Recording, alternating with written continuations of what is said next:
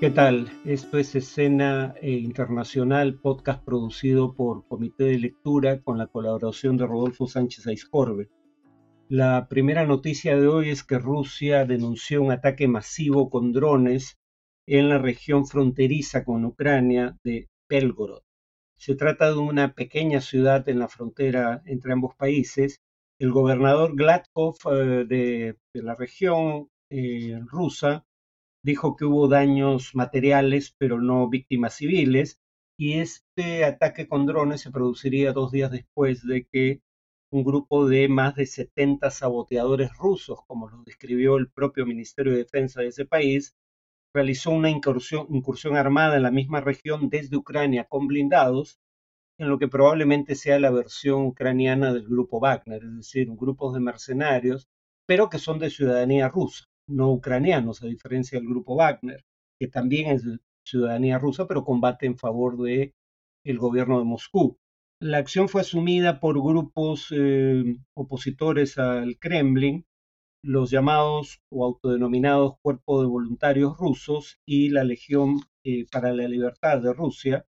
El ministro de Defensa ruso, Sergei Shoigu, advirtió que se responderá con dureza a nuevas incursiones Mientras la viceministra de Defensa ucraniana, Hanna Maliar, eh, dijo que eh, Rusia ahora tendría, probablemente ese haya sido el propósito del ataque, el dilema de si destinar las fuerzas de reserva con que cuenta a los frentes en Ucrania o a intentar suprimir nuevas incursiones armadas en Belgorod. La segunda noticia de hoy es que Xi Jinping prometió a Rusia el firme apoyo de su país, esas fueron sus palabras, en intereses fundamentales, término o frase que no definió, lo cual deja margen para la interpretación. Eh, el presidente Xi hizo estas declaraciones al recibir en Beijing al primer ministro ruso Mikhail Mishustin, el mayor responsable ruso en visitar China desde el inicio de la invasión de Ucrania. Xi abogó en esa reunión por el fortalecimiento de la coordinación en escenarios de cooperación multilateral y regionales, como la ONU, la Organización de Cooperación de Shanghai, eh, los BRICS o el G20. Eh, remarcó que presentarán un frente unido contra los intentos de dominio occidental y en cuanto a acuerdos específicos, estos giran en torno a temas comerciales eh, porque eh, dado el aislamiento de Rusia, que ha perdido, por ejemplo, los mercados de eh, exportación de gas que tenía en Europa, ahora se prevé un aumento de un 40% de la exportación de energía rusa hacia China, el principal sustituto de los mercados perdidos en Europa. y si bien estos países habían, em, digamos, reforzado sus relaciones bilaterales en años recientes, esto eh, se ha incrementado significativamente desde el aislamiento ruso producto de la invasión de Ucrania. Eh, la influencia china ha crecido por esa razón eh, y por eso personalmente creo que, como veré en otro podcast, China tiene una posición inmejorable para ser mediador en el conflicto en Ucrania. No necesariamente porque sea un tercero neutral, sino precisamente porque es el único actor que tiene capacidad de ejercer influencia sobre Rusia. Em, ahora, el comercio bilateral llegó a una cifra récord de 190 mil millones de dólares el 2022, eh, y aunque China ha hecho llamados al respeto de la soberanía e integridad territorial de todos los países, no ha condenado públicamente la invasión rusa de Ucrania. En Estados Unidos, el gobernador de la Florida de Santis hizo oficial lo que era ya, digamos, de conocimiento público, que pretende ser eh, candidato republicano a las elecciones presidenciales de 2024. Obviamente primero tiene que ganar las primarias de su propio partido. Eh, según las encuestas y además basándose en cifras de recaudación de fondos de campaña, es claramente el único candidato en las primarias republicanas con alguna posibilidad de derrotar a Donald Trump. Fue congresista eh, desde 2012, eh, fue fundador del denominado Freedom Caucus, que representa el ala derecha radical del Partido Republicano, la cual pasa a predominar en ese partido desde Trump. Mi punto aquí es, sin embargo, que él tiene un récord consistente de posiciones conservadoras, no solo como congresista, también como gobernador de la Florida, cargo para el que fue reelegido hace seis meses con una ventaja de eh, 19% respecto al candidato demócrata, una ventaja muy inusual en un estado que suele ser un estado pendular, es decir, puede favorecer a cualquiera de los dos grandes partidos, como es la Florida. Ahora, eh, sus posiciones, como digo, como gobernador han sido cercanas a las posiciones de Trump, como vetar la mayoría de los tipos de aborto, prohibir el uso de dinero público en inversiones sostenibles y eh, ofrecer permisos más eh, laxos para aportar armas ocultas. De Santis y Trump fueron aliados. De hecho, Trump eh, respaldó la candidatura de De Santis a la gobernatura de la Florida. En cuanto al tema de análisis, voy a continuar con el tema de la relación entre México y Perú. no dije la vez pasada que pese a estas constantes incursiones de eh, Andrés Manuel López Obrador en la política interna peruana, eh, la Cancillería mexicana, eh, a la que el presidente López Obrador no parece hacer mayor caso, ha hecho, sin embargo, esfuerzos por bajar las tensiones bilaterales. Por ejemplo, no rompieron relaciones ni cuando Perú declaró persona non grata al embajador de México, ni cuando Perú retiró a su embajador de eh, de México y redujo el nivel de la relación bilateral eh, y de hecho dijo que lamentaba el hecho y que no iba a cerrar los canales de comunicación.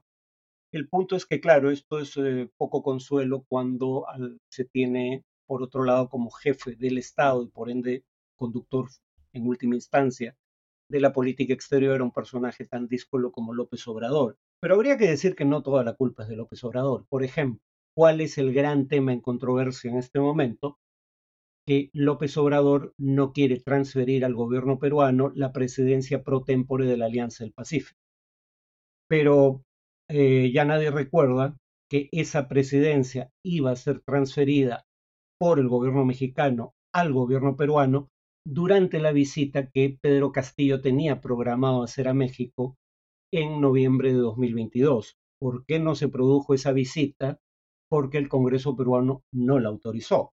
Ahí nos damos cuenta de qué tanto importa la presidencia pro tempore de la Alianza del Pacífico realmente, porque si fuera una prioridad hubieran autorizado su viaje para que Perú asuma esa presidencia, pero no se hizo en su momento. Ante los constantes eh, epítetos que eh, López Obrador profiere a eh, Dina Boluarte, entre otros el de ser una presidenta espuria. El premier peruano Tarola, eh, tomando eh, términos del léxico de Hugo Chávez, nada menos, llamó a eh, Petro AMLO, Andrés Manuel López Obrador, y Castillo, el expresidente peruano, caimanes del mismo pozo, y dijo que las suyas son, cito, gestiones mediocres y son gestiones autoritarias.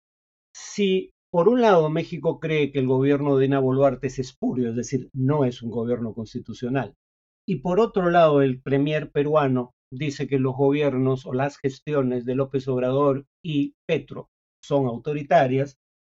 La pregunta es para qué quieren eh, seguir siendo parte de un mismo proceso de integración que en su acuerdo marco, el acuerdo marco de la Alianza del Pacífico, en el artículo segundo dice literalmente lo siguiente son requisitos esenciales para la participación en la Alianza del Pacífico y luego añade la vigencia del Estado de Derecho, de la democracia y de los respectivos órdenes constitucionales.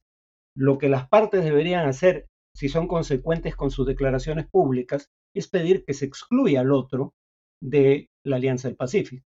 México pedir que se excluya a Perú porque no reconoce eh, la constitucionalidad del gobierno de Boluarte cosa en la que está equivocado, aclaro de antemano, pero el Perú debería pedir que Colombia y México no sean parte, al menos temporalmente, de la Alianza del Pacífico si cree que las suyas, las de sus gobiernos, son gestiones autoritarias.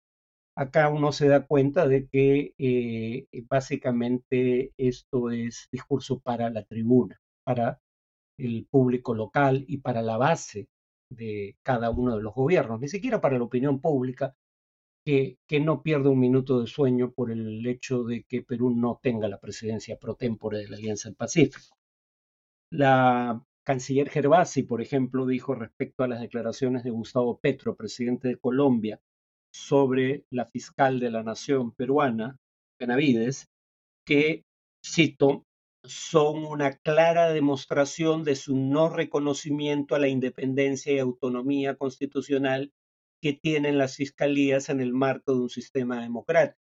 Nuevamente, si ese es el caso, ¿por qué no aplicar el, el, artículo segundo del Acuerdo Marco de la Alianza del Pacífico, que en el inciso siguiente, el que acabo de citar, dice explícitamente que es requisito esencial para ser parte de la Alianza del Pacífico, cito, la separación de los poderes del Estado.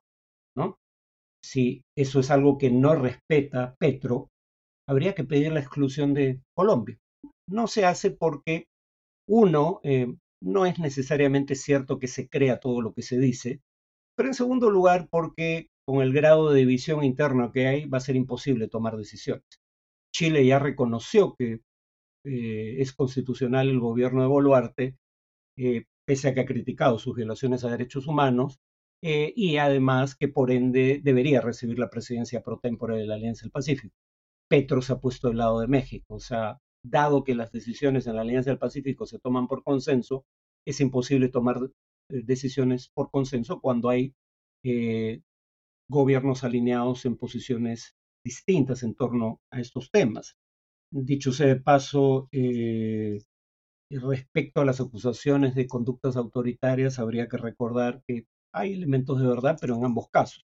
Por un lado, digamos, la, la presidencia de México eh, que ocupa López Obrador ha intentado eh, reducir la autonomía del Instituto Federal Electoral, el equivalente mexicano al Jurado Nacional de Elecciones en el Perú. Pero en México eso lo ha impedido por ahora al menos una Corte Suprema que todavía es autónoma respecto al poder político. En el Perú no solo hay intentos por capturar las autoridades electorales por parte de la mayoría del Congreso, sino que esa mayoría ya ha conseguido eh, nombrar un tribunal constitucional, la mayoría de cuyos miembros eh, no va a contradecir eh, las posiciones que adopte la mayoría del Congreso. en ese sentido, indicios de conductas autoritarias las hay en ambos casos, si de eso se trata. Luego, la propia canciller Gervasi indicó que la negativa de México a entregar la presidencia pro tempore cito, constituye el incumplimiento de una obligación internacional por parte de México que puede llevar a responsabilidad internacional para dicho Estado. Bueno, en primer lugar, la presidencia pro tempore no tiene la importancia que este debate parece sugerir. No es que el Perú va a tener alguna atribución especial que no tengan los otros miembros de la Alianza del Pacífico por no ejercer la presidencia pro tempore. Es una presidencia rotatoria en donde se ejerce un año por país y se va transfiriendo eh, según eh, un orden basado en eh, el alfabeto, es decir, Perú seguía después de México porque la P de Perú sigue después de la M de México y se ejerce solo por un año, ¿no? Y es una, un cargo que tiene labores fundamentalmente de coordinación. Como ya indiqué, las decisiones se toman por consenso. No hay consenso para transferir la presidencia pro tempore a Perú. Creo que es lo que corresponde, pero no hay el consenso necesario para cumplir con esa norma. Y además, como ya indiqué, la presidencia pro tempore se ejerce solo un año. Eh, ese año empezó a correr hace ya varios meses. Si lo que hace México constituye eh, un incumplimiento de obligaciones internacionales que podría llevar cito nuevamente a la canciller Gervasi, a responsabilidad internacional para dicho Estado, ¿qué implicaciones derivan de esa declaración? Para efectos prácticos, ninguna. No creo que haya tribunal que vaya a ver este tema, que se considere competente para verlo, pero suponiendo que lo hubiera, como digo, queda menos de, bueno, queda poco más de seis meses, ¿no? Queda menos de un año eh, para que se vence el plazo durante el cual Perú debió ejercer la presidencia pro tempore de la Alianza del Pacífico. ¿A qué tribunal vamos a acudir que pueda resolver el tema de manera perentoria. No existe. Para poner esto en perspectiva, cuando Perú demandó a Chile ante la Corte Internacional de Justicia por el diferendo limítrofe marítimo que había entre ambos países, eh, la demanda se planteó el año 2008. El fallo se emitió en enero de 2014, más de cinco años después de planteada la demanda. O sea, no hay forma de llevar, bueno, supongo que podría fallarse en contra del gobierno mexicano eh, por no haber cumplido en su momento con una obligación internacional, pero no es que un fallo de algún ente arbitral o jurisdiccional nos va a devolver la Alianza del Pacífico en lo que queda del año en, el que el gobierno peruano tenía derecho a ejercerlo. Entonces, esto es una amenaza eh, hueca, honestamente. La propia eh, canciller Gervasi decía, además, que estas decisiones de México y Colombia se tomaban con el aparente fin de ocultar los problemas internos de gobernabilidad que ambos enfrentan en sus respectivos países. Primera cuestión, problemas de gobernabilidad enfrentamos los cuatro países de la Alianza del Pacífico, como demuestran los resultados de las elecciones para crear un Consejo Constitucional en Chile, en donde el oficialismo fue derrotado abrumadoramente y fue derrotado a manos de un partido que creía que no debía cambiarse la Constitución. Tenemos los temas de derechos humanos eh, en los que están las violaciones de derechos humanos en las que está involucrado el gobierno peruano y la inminencia de un fenómeno del niño en un contexto de estabilidad política relativa, porque recuerden que al igual que en Ecuador, el Congreso peruano tiene una aprobación de un dígito y ni siquiera se acerca a los dos dígitos, ¿no? 5 o 6%, eh, y un gobierno igualmente impopular en ambos países. Pero además realmente distrae la atención de la opinión pública la controversia en torno a la presidencia pro tempore de la Alianza del Pacífico, la gente va a dejar de pensar en la inflación o en la inseguridad ciudadana para fijarse en lo que pasa en esta polémica. Presumo que no, esto no es un intento de apelar a la opinión pública de cada uno de estos países como conjunto. Esto es un intento de apelar a una base política muy estrecha en cada caso. Por ejemplo, hay congresistas de Morena, Movimiento Regeneración Nacional, el partido del presidente López Obrador en México, que han expresado públicamente su solidaridad con Vladimir Putin. A ese sector del partido oficialista probablemente le resulte un mensaje eh, digno de encomio el enfrentamiento que eh, López Obrador tiene con el gobierno peruano, un gobierno que eh, habría sustituido a otro que López Obrador consideraba cercano, como el de Pedro Castillo.